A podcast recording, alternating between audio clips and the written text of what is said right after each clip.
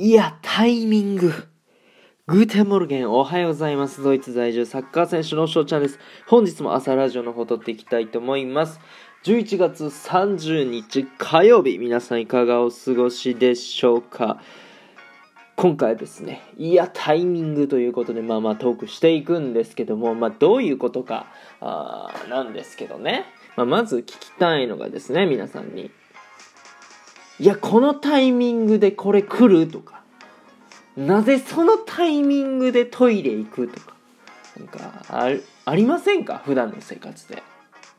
まあ僕はですね、つい、昨日、ありました。まあ何かというとですね、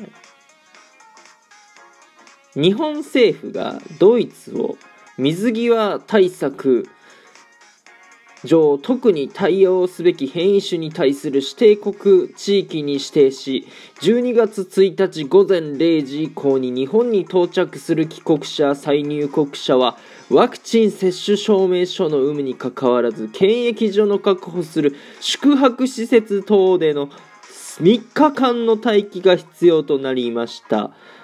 ということでですね、まあ、どういうことかと言いますと僕はですね12月8日に日本に、まあ、入国予定だったんですね、まあ、一時帰国ということで入国予定だったんですけどもまあこの連絡が来まして、まあ、簡単に言えば空港の近くなのかな？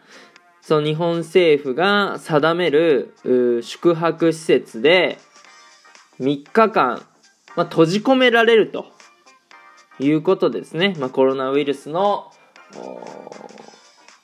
感染をまあ疑われているということで、まあ、ドイツのコロナの人数がまあ増えてるっていうことでこういう政策取ったかとは思うんですけども。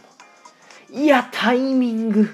あと1週間ちょっと我慢してくれればこんなようわからん宿泊施設で3日あの待機しないといけないとかなかったのに。ね。まあもともと14日間日本にね、えー、その自宅等で、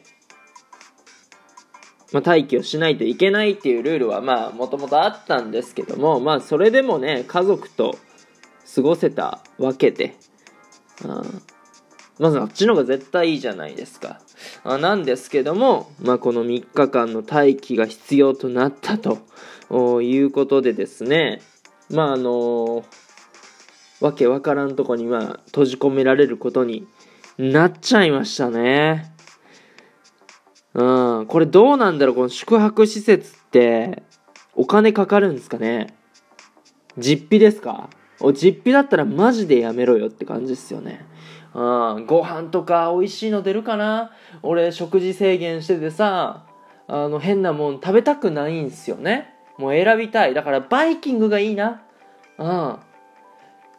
自分のね、え食べたいものその fat adapt 食事法的にな的な食事をね取りたいからさ。うん。絶対バイキングでしょ。まあありえないですけどね。うん。隔離をするためのおーね待機ですから。バイキングみたいなところでね、えー飯が食べれるとは到底思えないですね。